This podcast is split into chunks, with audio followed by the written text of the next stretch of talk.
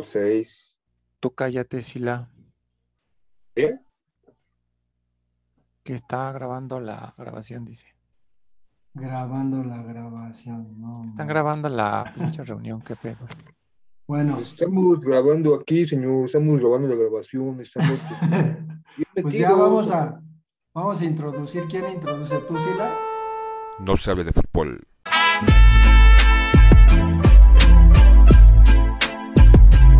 No, se, hable, de fútbol. Mexicanos, mexicanos. No, no, No se, se hable, hable de, de México, México. México en el Mundial. En el Mundial. ¡Viva México! ¡Viva México!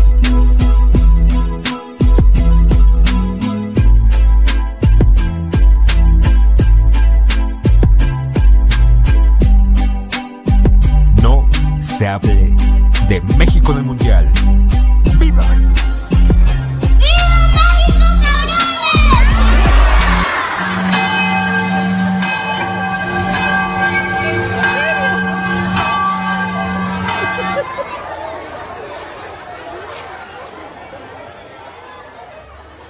Bienvenidos a un programa.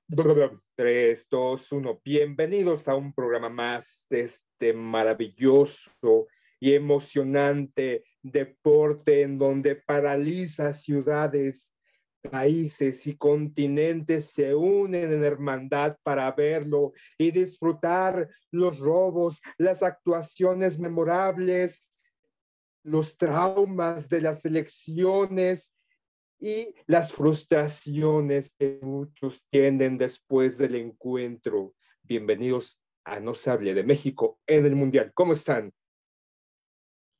Pues ahora sí estamos en el mero, mero pinche mundial. Ahora sí ya estamos viviendo el mundial. Estoy Por contento fin, por, eso. Diosito. Viven en un country, ¿no? Pues sí. ¿Viven qué? ¿Cómo ¿Qué vieron el partido? O sea, ¿de qué vamos a hablar? ¿De- ¿Del partido Vamos a de la hablar del- selección o De la selección mexicana y su partido de debut, ¿no? Contra Polonia, que fue el día de hoy. Hemos preparado, tuvimos reuniones y demás, y sabes, con ¿de qué, vamos- de qué vamos a hablar, güeyes? Pues que es obvio, poeta. México contra Polonia, el día de hoy jugó. Pues, ¿de qué más vamos a hablar? Pues pinche coraje. Primero yo me desperté con la noticia de que perdió Argentina. Y ahora resulta que una, o sea, que, que es este, una mano adelantada, ¿no? Si, si tienes una mano adelantada, fuera de lugar, ¿qué pedo con ese bar que Ay, hace pues del juego? Pues Ya, hace lo- del ya juego pasó en, en la inauguración, en el partido inaugural, en donde le robaron Ecuador. a Ecuador, Claro. supuestamente porque tenía el piececito adelantado, pero en la jugada o en la repetición, que ya después no la volvieron a pasar, acomodaron la imagen electrónica o digital y borraron al jugador que habilitaba al este, delantero o atacante ecuatoriano. Entonces ahí y estaba un cuerpo adelante o casi más de un cuerpo adelante y eh, fue un completo robo del bar. Y ya na- nadie habla de eso, ¿no? O sea, en las televisoras todos chitones, todos calladitos, nadie pela eso. Pero eso es lo que, lo que demuestra y es un antecedente más claro que la FIFA es una mierda.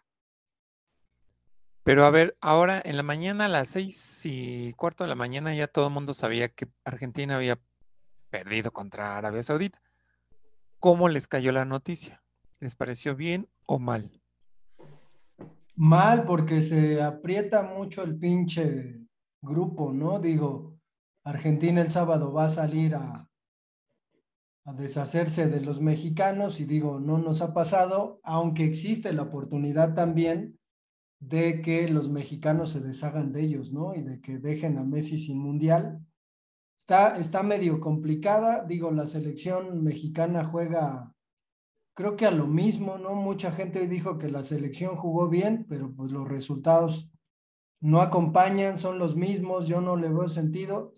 Me indigna más la mamada esa de la FIFA impidiendo que ahora las elecciones estas este, progresistas, ¿no? Que quieren usar su, su gafete de capitán de gay, pues ya no se las dejan usar, pues no que estábamos muy a favor de, de los putitos y todo eso, ¿qué pasó ahí? ¿Qué pasó Es si la cuestión de? Qatar.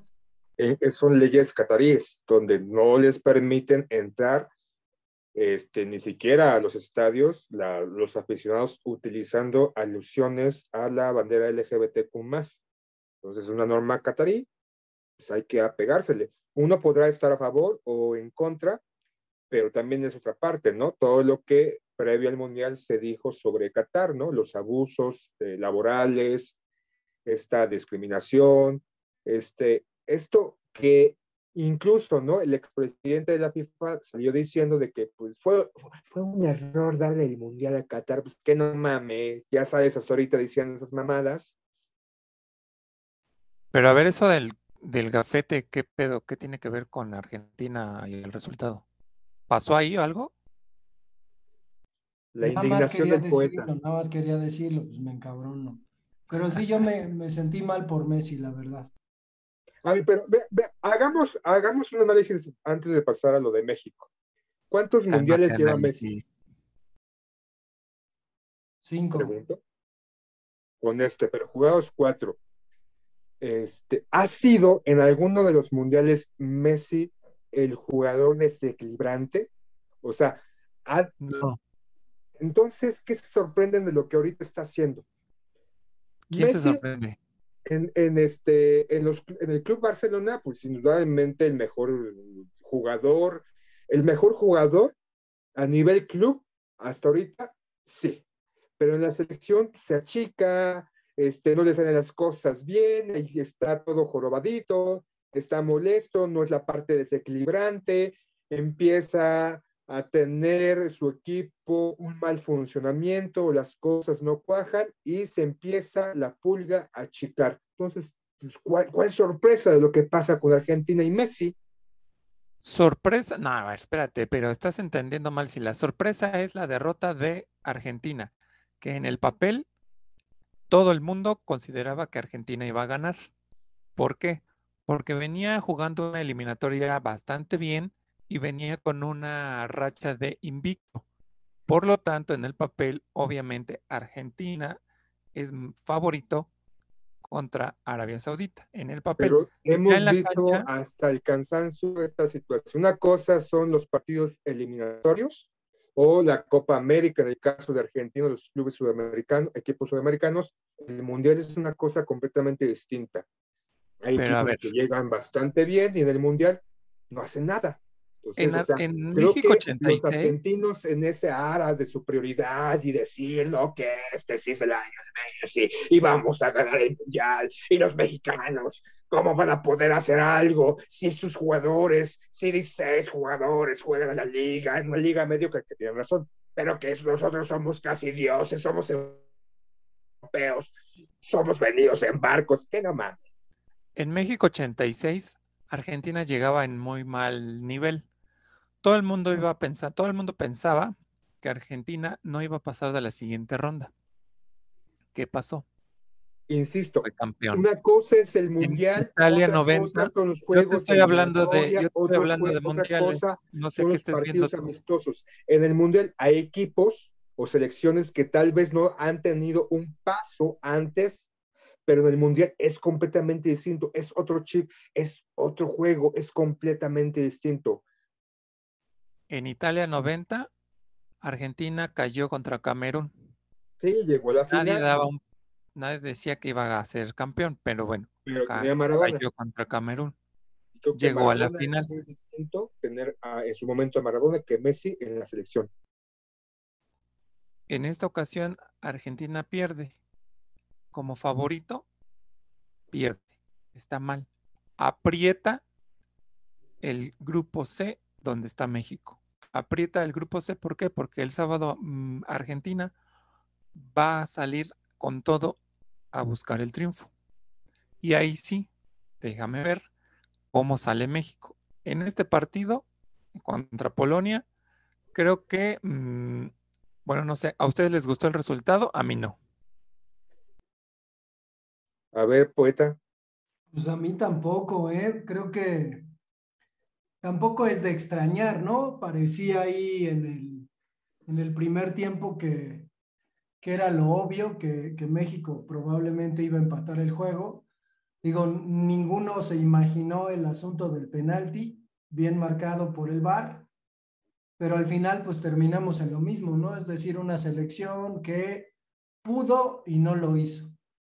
Y entonces ahora se enfrenta a una Argentina que me parece también quizás necesitaba ese desahogo de, del asunto de los, de los juegos ganados, ¿no? De los juegos ganados consecutivamente y ahora pues se va a sentir un poquito, digo, no lo sé, más cómodo, incluso con la propia presión, ¿no? De lo que significa pues tener que ganar los seis puntos, porque de plano Polonia no creo que sea un equipo que se pueda oponer eh, muy bien, incluso ahora habrá que ver qué pasa con Arabia Saudita y Polonia, ¿no? Entonces, este, está ahí medio extraño, parece que Polonia juega al empate, entonces eso le podría convenir incluso a México, ¿no? Que, que se aventara el empate entre Polonia y Arabia Saudita. México todavía podría perder o incluso empatar con, con Argentina y pues ya sacar el resultado con Arabia, pero se ve, se ve muy complicado el panorama. ¿A ti sí la te gustó el resultado?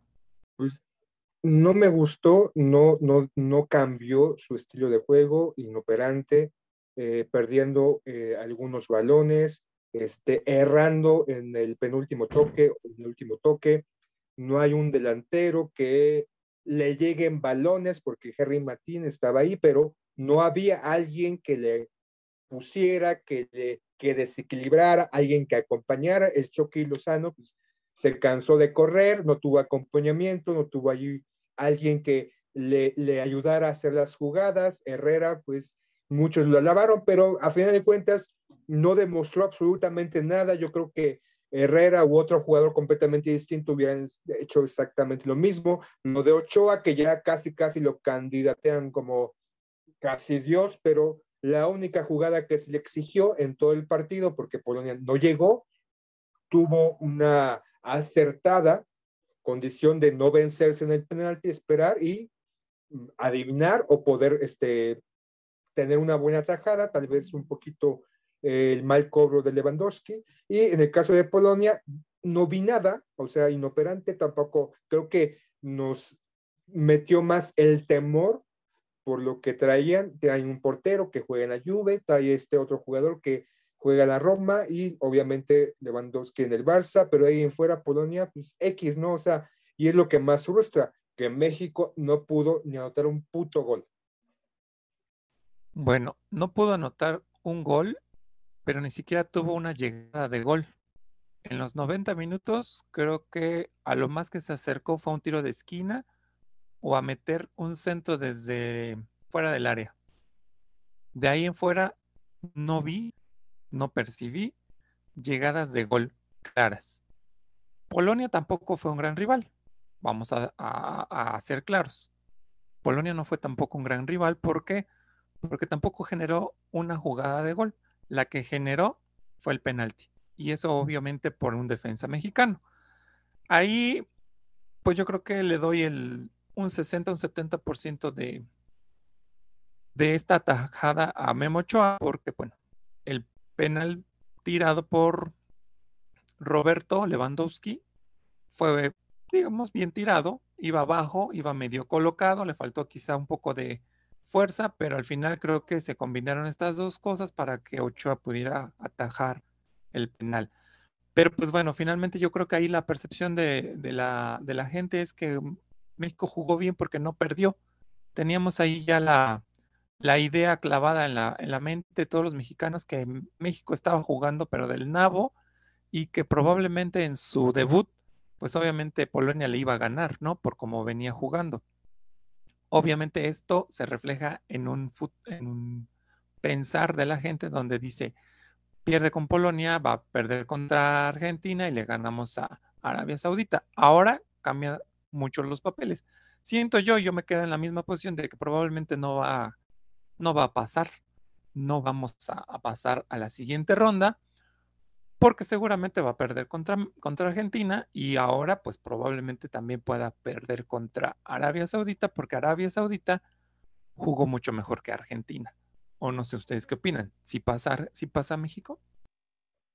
En el caso de Arabia Saudita, entre la cuestión de un gol eliminado por parte del VAR, que creo que sí era, sí era gol, este, la suerte o de repente la, la marcación defensiva que tuvo Argentina al Esquilachi de este, meter tres, o sea, de, de esa línea de defensores que buscaran constantemente que los argentinos quedaran fuera de lugar, o sea, muy bien marcados en ese sentido, fortuna, casualidad y haber metido dos goles. El segundo, un muy buen gol. Entonces se juntaron ciertos aspectos.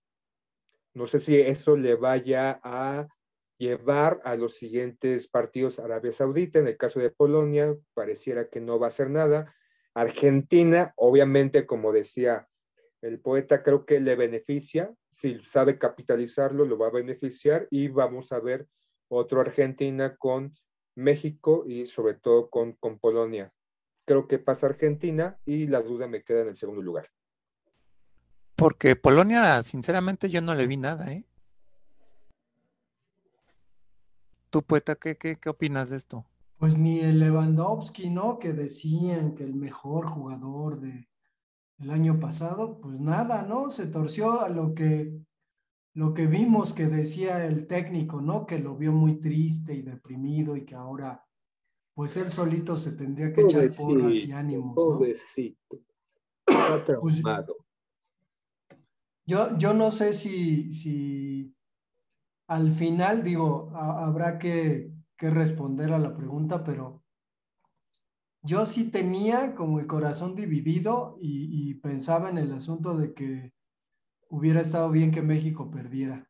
O sea, eh, dice, ¿no? Que hay un gran porcentaje de mexicanos que quieren que le vaya mal a la selección.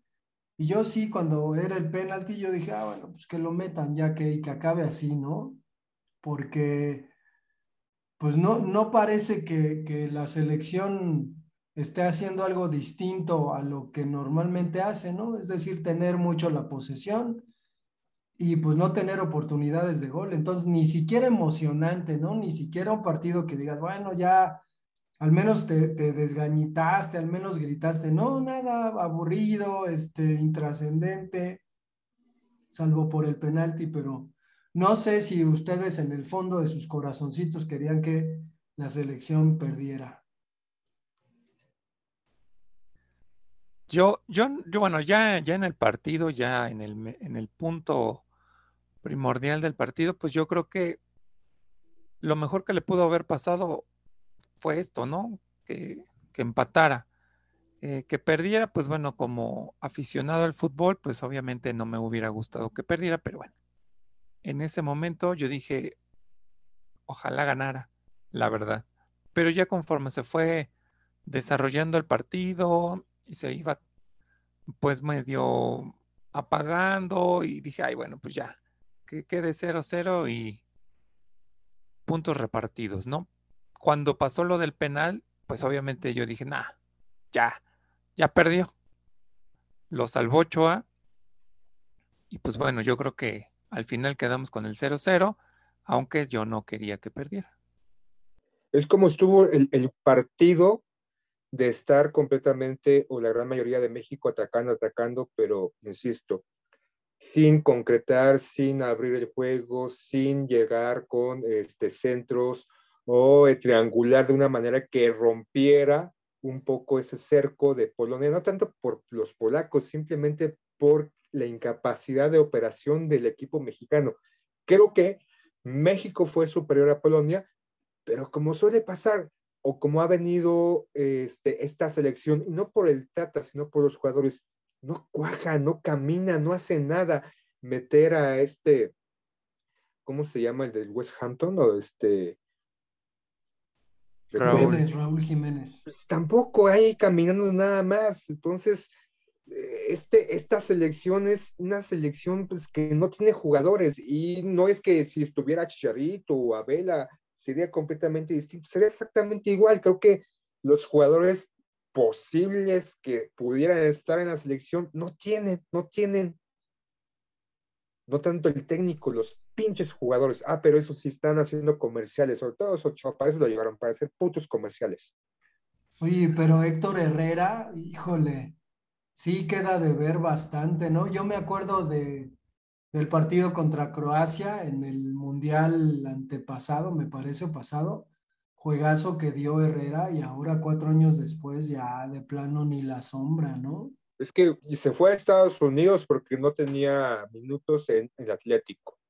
Y en Estados Unidos, pues todos van a pachanguear, a chacotear y ya. O sea, es una liga que no es, o sea, no es la mexicana. Y no porque la mexicana sea mejor, simplemente el estilo, el tipo de juego de la liga estadounidense pues, no es para tanto. Entonces se ve en Herrera lo que decía al principio. Si hubieran llevado a otro jugador que no fuera Herrera, pues este, no, no hubiera gran diferencia. Creo que Herrera en ese momento no marca ninguna diferencia. Hubiera sido mejor no llevarlo ya de un joven y que pues tal vez un- unas ganas, un deseo de hacer algo distinto, hubiera pesado más que esta condición de Herrera, que es su último mundial y que a final de cuentas solamente va a pasear, va como turista a tener 60, 70 minutos jugando, a dar dos, tres toquecitos, dos, tres sprints, que se va a quedar atrás y nada más, pero es como darle, pues, es una pinche vaca cerrada en este momento. Pero ¿quién marca diferencia en el equipo? O sea, nadie, eh, ni siquiera en la Liga Mexicana, creo que alguien marque la diferencia. En este equipo mexicano, no creo que nadie, yo creo que nadie marca la diferencia. Es más, desde el mismo hecho de tanto estar peleando quién va a ir al Mundial, qué delantero se lleve, se debe de llevar el Tata Martino que si Funes Mori, que si Chicharito, que si el otro, que si el Chaquito, que por qué lo dejaron fuera. ¿Para qué quieres llevar un delantero si no tienes quien le ponga un maldito balón a un centro delantero para que lo pueda meter? Entonces, yo creo que desde ahí estamos mal. No, no nos damos cuenta que no hay un equipo ordenado, conjugado, estructurado para generar ataque. Entonces, ¿para qué demonios nos eh, matamos en el debate de a qué delantero tiene que llevar si no tienes una estructura en la media cancha para surtirle de balón a un delantero? Y bueno, al final quedamos en un debut o en una presentación ante Polonia en el primer partido, donde ninguno de los dos, eh, de ninguno de los dos equipos muestra o algo diferente a lo que venían haciendo. México principalmente, inoperante, eh, chato, ¿no? De la delantera, chato. Quizá lo vimos un poquito atrás, pero bueno, realmente decir que era equilibrado, estoy exagerando. Pero bueno, al final el resultado quedó en 0-0 y demos las gracias a Ochoa. Nel, nada de gracias, Ochoa. Poeta, estás muy calladito, sigues este, dolido porque tu selección argentina perdió. No, pues estaba pensando en, en otra cuestión que tiene que ver con la afición mexicana y con lo que alcanzas a percibir en la televisión, ¿no? Acerca de, de lo que te muestran en la transmisión. Y digo, no sé si lo notaron, pero me llamó mucho la atención que en general, ¿eh? Digo, creo que en el de Arabia, Argentina, sí estaba atascado el estadio, por Messi obviamente, pero el México-Polonia no, ¿eh? O sea, no, no estaba atascado el estadio, hay muchos espacios vacíos. Eh, ¿qué- ¿Qué pasará? ¿Qué se imaginan que pase? Porque al final, pues se supone que son boletos cotizadísimos, ¿no? Y que, que de alguna manera se venden con mucho tiempo de anticipación y pues están ahí, ¿no? Digo, yo esperaría, yo, yo preferiría ver cualquier partido de- del Mundial, ¿no? Con tal de decir que fui al Mundial. Pero, ¿qué creen que pase? Y sobre todo, digo, en cuatro años, cuando estemos grabando este podcast, ¿no? Directamente en el Estadio Azteca en la inauguración, este, ¿creen que haya boletos? O sea, ¿creen que nos logremos colar a un, a un partido? Así como se ven las cosas en Qatar, pues resulta que es posible, ¿no? Parece posible. ¿Qué es lo que pasa ahorita? Que el mundial es en Qatar, un país que son 250 mil cataríes, 8 millones de trabajadores extranjeros, Y entonces es un país que no se vive, no se siente el fútbol.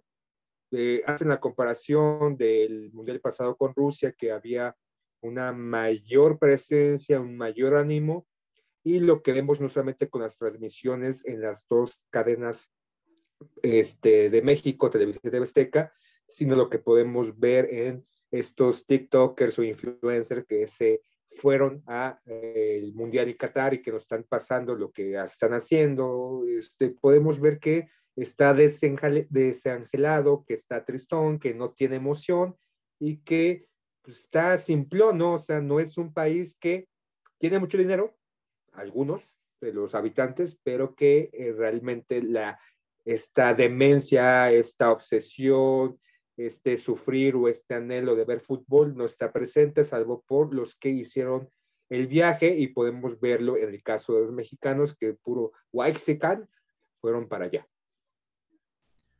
Yo creo que una parte tendría que ver con la economía, no sé, me imagino que puede ser la parte económica lo que limita o ha limitado la presencia de los aficionados en los estadios, en particular en el de hoy de Polonia, México no, no he podido ver los otros partidos. El, inaugural, pues obviamente estaba, estaba lleno por la parte de la inauguración.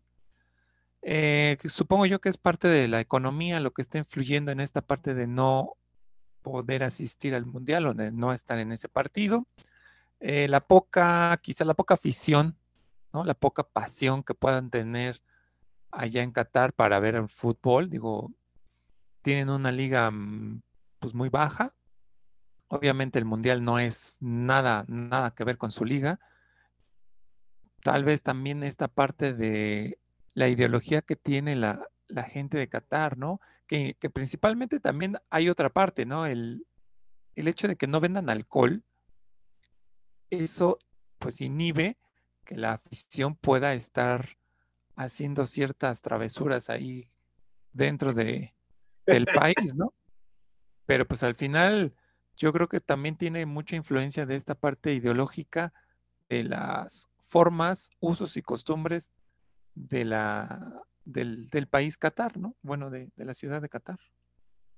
Ahora les lanzo una pregunta, aparte de que ya por lo que nos dice Aaron, que simplemente los aficionados somos borrachos y como borrachos nos emocionamos, pero bueno, ha pasado ya dos jornadas o dos días este, desde que inició el Mundial.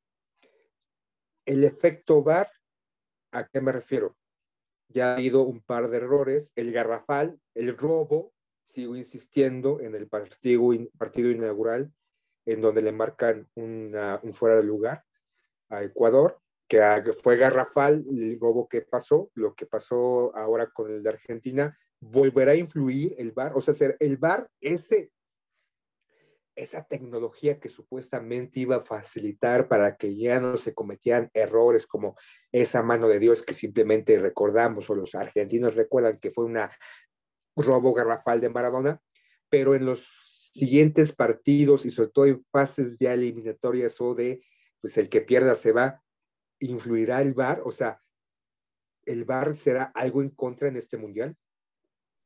Pues es que está extraño, ¿no? Ahora resulta que estás en fuera de lugar por una mano, ¿no? O sea, si tu mano está sobre la línea, fuera de la línea, pues es fuera de lugar. Yo nunca, nunca había visto esto.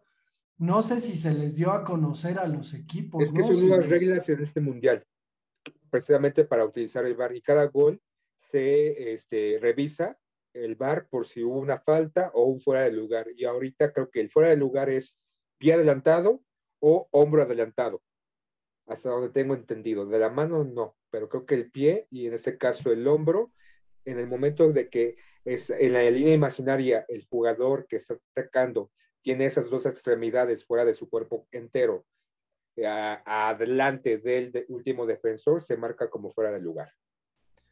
Pero es que eso aparte también cae en lo, pues, en lo ridículo, ¿no? Bueno, al menos a mí me parece, porque finalmente estas modificaciones que le han hecho al fútbol no le han beneficiado para nada y lo estamos viendo ahorita en estos partidos, principalmente en el de Ecuador.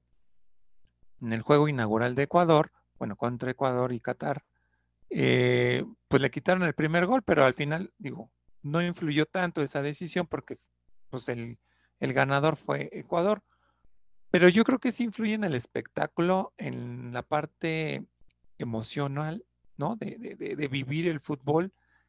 Yo no recuerdo, no recuerdo situaciones semejantes. De hecho, esto genera polémica y hace más interesante la parte de, de ver el partido, de poner el fútbol. Y ya cuando le pones esta parte de si estás adelantado por un pie, ya no cuenta tu gol. Si estás adelantado por una mano, eh, pues ya estás en fuera de lugar. Esa parte disminuye la emoción y le quita, le quita sabor, yo creo. Es que es la, la regla Ahora- 11 del, juega, del fuera de lugar. Su cabeza, tronco, pierna, pie incluidos se encuentra total o parcialmente a la mitad del terreno de, juega de, de juego del adversario, excluyendo la línea central, se marca como fuera de lugar. O sea, está la regla de la posición. Y se supone que ahorita con el VAR ya están como más estrictos en ese, en, ese, en ese punto, pero lo que ha pasado del partido de Ecuador y Qatar y ahora en el partido de Argentina con Arabia Saudita es que el VAR no funciona o simplemente quien está manejando el VAR trae línea. En- insisto, en el de Qatar fue un robo. Había un Ah, claro, jugador, claro. un cuerpo adelantado, o sea, más de un cuerpo adelantado del, de- del último defensivo por adelante del delantero y el VAR pues, lo ignoró. Y en el caso de, me parece es el gol de Lautaro, de quién fue el gol argentino, que tampoco estaba adelantado. Entonces ya son dos errores que influyen en el resultado del partido, uno más que otro.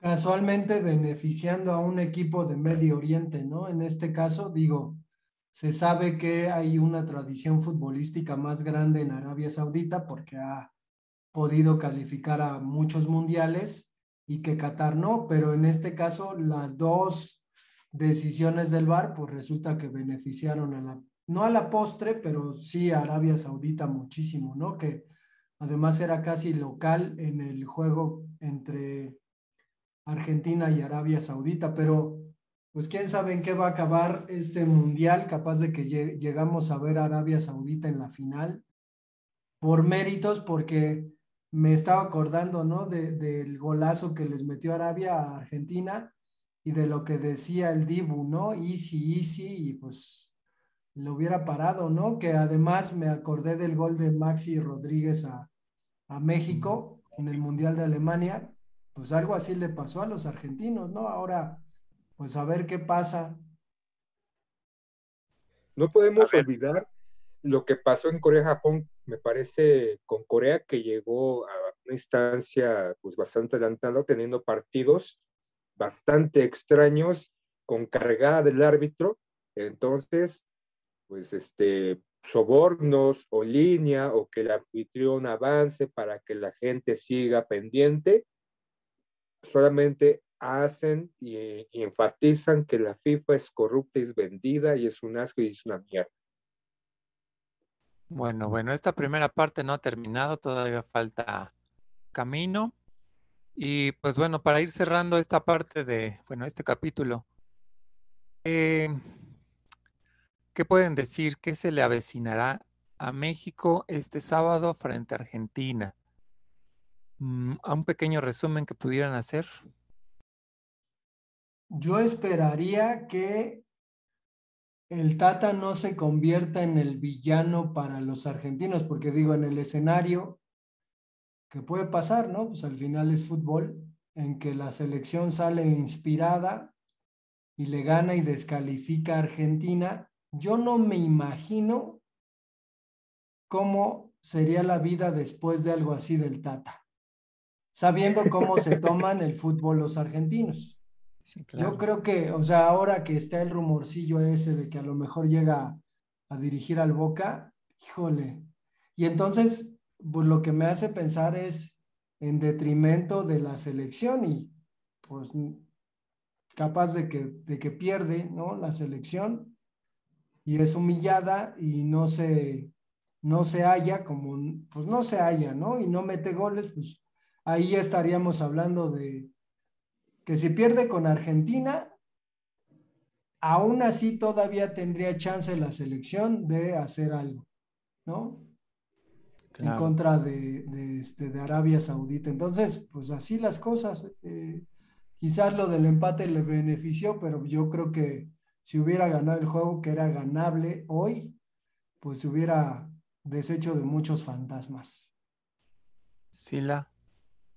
Yo espero que le regresen lo de la Cop- primera Copa América del 93, en donde Argentina eliminó a México, que en este caso, pese que odie y me cague Ochoa, y odie y me cague Herrera y muchos jugadores, y odie el fútbol mexicano, y odie a los dirigentes, yo espe- espero que México le gane a Argentina y la descalifique.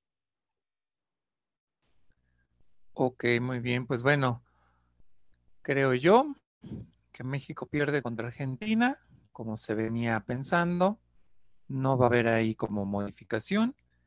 Y con respecto a que Argentina, a partir de ahí, comienza a funcionar mejor y lo veremos en la final. Y es- Eh, Gracias por escucharnos. Nos despedimos. Adiós.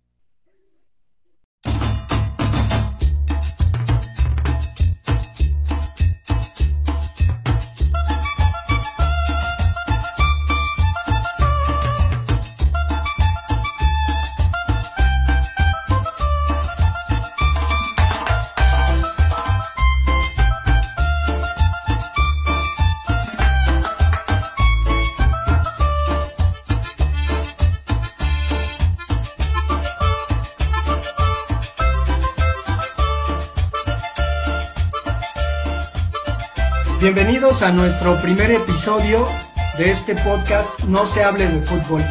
Somos unos cuates que se conocieron en el CCH Azcapotzalco, allá en la Ciudad de México, an- antiguo Distrito Federal, hace 27 am- años.